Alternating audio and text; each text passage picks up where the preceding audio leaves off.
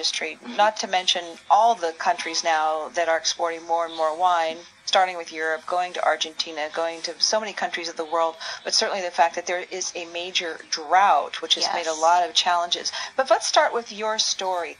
How did you get into winemaking? What drew you to it? Um, well, sometimes people ask me, did you find wine or did wine find you?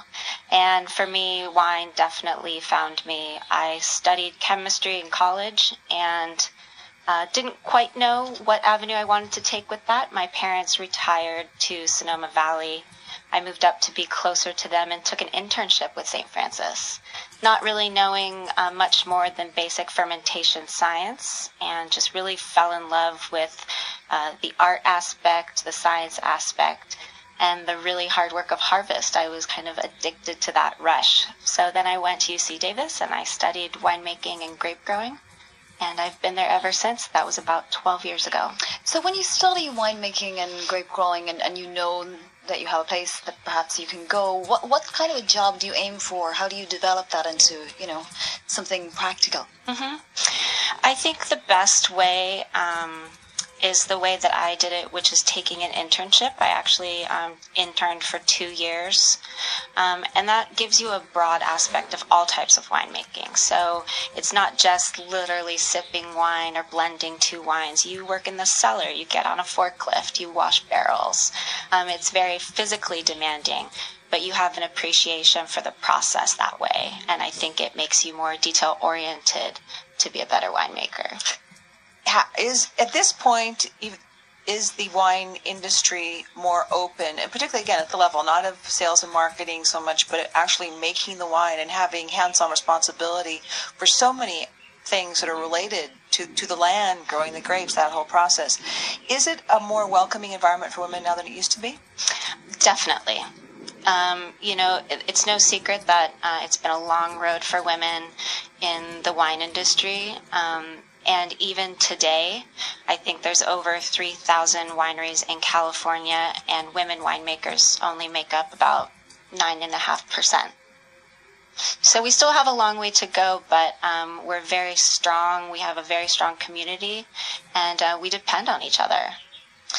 How have you dealt with the drought? Because, you know, we're hearing news stories of it every day. It's still going on. Record drought, rivers too low. I mean, at this point, even the salmon are migrating.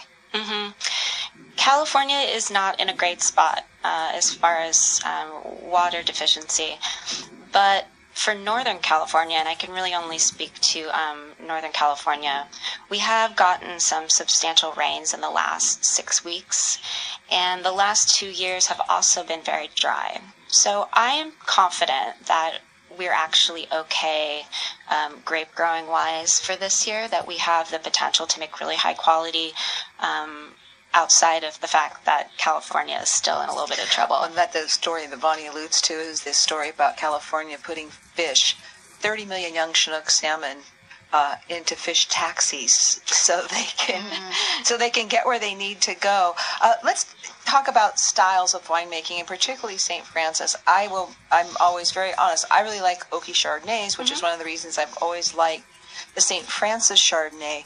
How does a, a, a winery though um, decide are you going to be a sort of trendsetter do you establish a certain taste in a wine and a varietal and then say this is one of our marquees How is st francis doing that Uh, you know, St. Francis has always been uh, very open to letting its winemakers be creative. And my personal preference for Chardonnay is more along the lines of um, white Burgundy. So I do like oak influence in my Chardonnay. Um, if you smell it, you might smell a little i'm bit of right now toastiness, a little pear. But I only use 30% new oak, so there's not um, a heaviness to it. I always want the Chards to be light yeah and very, refreshing. very tasty and i would have to agree you've got that fullness Mm-hmm. and the richness but not not too heavy How do you come to the, the, the, the making of the wine? Is it trial and error? Is it, you know, inspiration lying in bed at night? Oh, I need to include this. It's both of those things. Um, there's definitely a, a lot of inspiration, and I think that's where the creativity comes in. Um, but of course, um, I don't think anybody has ever made something substantial without maybe making a couple of mistakes So it's trial and Tell error us for about sure. one of those mistakes. Um, let's see. When I was interning, I was um, filling a tank full of Chardonnay wine, and I may have filled it a little too high, and it just overflowed on me. oh. Could have been. Well, speaking of Chardonnay, and that's what they call alcohol abuse, wasting all that good Chardonnay. what is it about? You know, St. Francis Chardonnay, the one we've got with us that we just tasted, uh, from some, some Sonoma County, and it seems like you know Sonoma County, Napa, um, Russian River. These are the areas that are conducive to creating some of the best California Chardonnays. What is it about the terroir? What is it about the grapes that produces this? You know, it's a kind of an iconic Chardonnay at this point. Sonoma County is very unique because we do get a lot of coastal influence. We're only about 30 miles from the ocean. So we get a lot of um, cool nights and also cool mornings, and that really retains natural acidity in our Chardonnay. And that's one of the reasons why we only pick our grapes at night. Um, is to really maintain that that natural acidity. We bring the grapes in um, extremely cold, like they do in the Champagne region of France. Who's your biggest competition? Um, I know Vonnie asked you before we started this the price points. We're going to look at this Zinfandel in just a minute, but the price point roughly retail for the uh, St. Francis Chardonnay is, would you say, about fourteen dollars a bottle? What seems Mm-hmm. correct. Mm-hmm. very affordable to me. Do you need to price it that at that level low enough to sort of fend off again the competition, say from the Argentinian Chardonnays, Chilean Chardonnays, and other parts of the world? St. Francis, I think, has always been very focused on being a value brand. Um, a lot of people don't know that we distribute five wines, but at our winery, we have 22 different wines for sale only through the tasting room. So the wines that we sell all over the country are really meant to be for the everyday person. We want you to enjoy that when you're having appetizers or thinking about dinner. Um, it's never meant to be um, something that is um, highly expensive for the average consumer.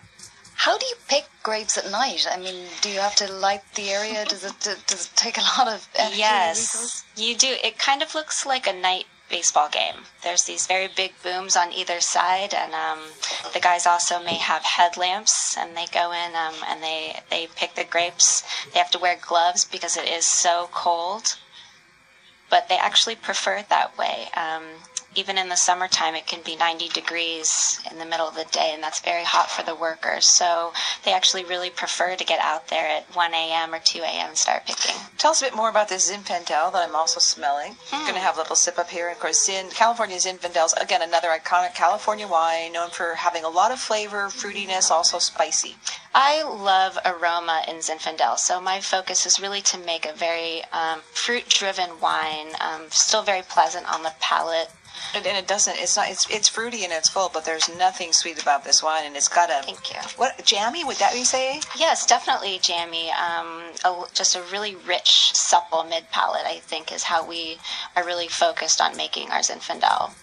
So, Katie, you, you've you've concocted these wines now. What's what's next? Do you always aim to concoct new ones? Mm-hmm. You know, do you want to expand the distribution? What, what what's the next goal? Um, you know, every year is different. I'm always looking to um, make new and exciting uh, wines. Um, you know what we have in the marketplace right now um, is is fantastic. I'm really looking to consumers to tell us what would they like to see from St. Francis. All right. Well, there's a Um, challenge. yeah. What about advice for you know young women in particular who might want to get into the industry? young women who want to get in the industry, I definitely recommend um, doing an internship or two. Um, not just in America, you could go to Australia, New Zealand, France, or Italy, um, and it just it makes it that much better to try and break in here in America. It's that fascinating that, uh, I haven't been out to Napa Valley in a while, but that you have, you know, 20, almost two dozen wines at the winery I can come in and sip. And are they, do they tend then to be a much wider variety of prices? Do you have some of your premium wines if we were to visit the St. Francis Winery? Yes, we make um, eight different single vineyard Zinfandels, um, many of which are then put into a compilation of the old wines and you tasted today. We have some Bordeaux wines also to, to offer our customers. But we're going to have to make a special Ace Advantage trip out there. I would love that. Katie Madigan, thank you so much, Orange, for joining us. Thank you so much. You can at the salmon company. and we'll we have to tweet out that story. That's a great story. We'll have them for dinner, those little salmon. I'm Kathleen Hays with Vonnie Quinn, and you're listening to Bloomberg Radio.